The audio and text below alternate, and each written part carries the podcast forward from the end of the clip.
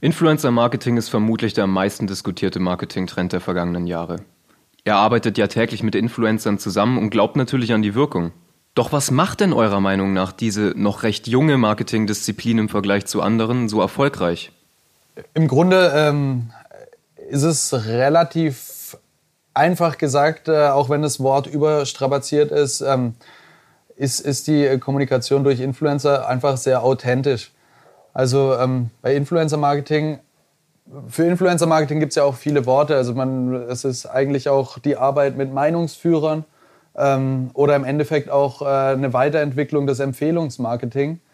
Und ähm, wenn ich als Werbetreibender mit Testimonials zusammenarbeite, mit Stars, dann sind die einfach sehr weit weg von der Lebenswelt äh, der Nutzer, die ich am Ende erreichen will. Ähm, wenn ich aber mit, mit, äh, mit realen Personen arbeite, also jeder kennt es, wenn, wenn, ähm, wenn mir ein Freund eine Empfehlung gibt und sagt, ich habe das Produkt ausprobiert und ich fand es richtig gut, dann bin ich sehr geneigt dazu, das auch mal auszuprobieren, mhm. weil ich der Person vertraue. Jetzt ist es natürlich so, dass ein Influencer kein direkter Freund ist. Allerdings ist er doch sehr viel näher dran an meiner Realität wie ein Hollywood-Star, der mir erzählt, ähm, dass er eine bestimmte Kaffeemaschine bevorzugt. Einfach weil ich genau weiß, okay, wir sind äh, finanziell und sozial auf einer komplett anderen Ebene. Mhm. Ähm, Im Influencer-Marketing arbeite ich mit Akteuren, die sind im Zweifel genauso alt wie ich. Also die Range geht von, ähm, von 10-Jährigen ähm, bis hin zu äh, Ü50-Jährigen. Ähm, und die Leute können sich einfach sehr gut miteinander qualifizieren. Ähm, von daher äh, denke ich, ist es, ist es ganz, ganz logisch, dass der Effekt sehr viel stärker ist äh, wie bei klassischen oder herkömmlichen ähm, Werbeformen.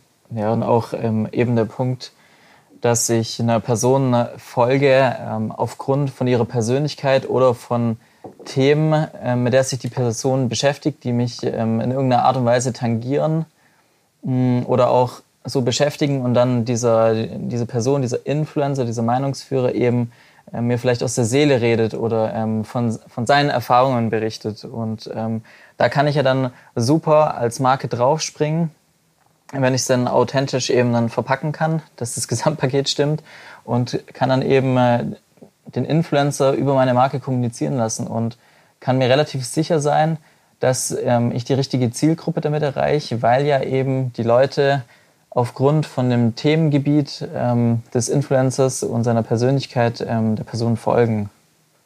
Ja. So macht das ähm, für mich Sinn. Ja, absolut. Und ähm, ein, Phänomen aus der Psychologie beschreibt zum Beispiel, dass äh, Menschen sehr enge Beziehungen zu anderen Personen aufbauen, auch wenn sie die gar nicht kennen im, im, mhm. äh, im Zusammenhang mit, mit Medienrezeption. Sprich, es gibt äh, Leute, die fühlen sich sehr verbunden mit Justin Bieber ähm, und haben da sehr, sehr enge emotionale ähm, Bindungen aufgebaut, obwohl sie Justin Bieber noch nie getroffen haben. Ähm, da spricht man von, von äh, parasozialen oder pseudosozialen Beziehungen. Ähm, und so eine Bindung kann ich natürlich nutzen, aber es ist natürlich auch klar, dass, dass die Bindung zu einem Influencer, von dem ich genau weiß, der wohnt nicht in Hollywood, sondern der wohnt in Berlin und äh, der nimmt mich jeden Tag auf seinen Insta-Stories oder über seinen Snapchat-Kanal oder wie auch immer mit in sein Leben und zeigt mir, wie er seinen Tag verbringt, welche Produkte er nutzt, was er so macht. Äh, da kann ich noch eine wesentlich stärkere Beziehung aufbauen und die einfach ähm, nutzen, um dort mein, mein Produkt zu platzieren. Und das ist genau das, was die Werbebranche erkannt hat ähm, und was Influencer-Marketing am Ende für sich nutzt und, und so stark und effektiv macht.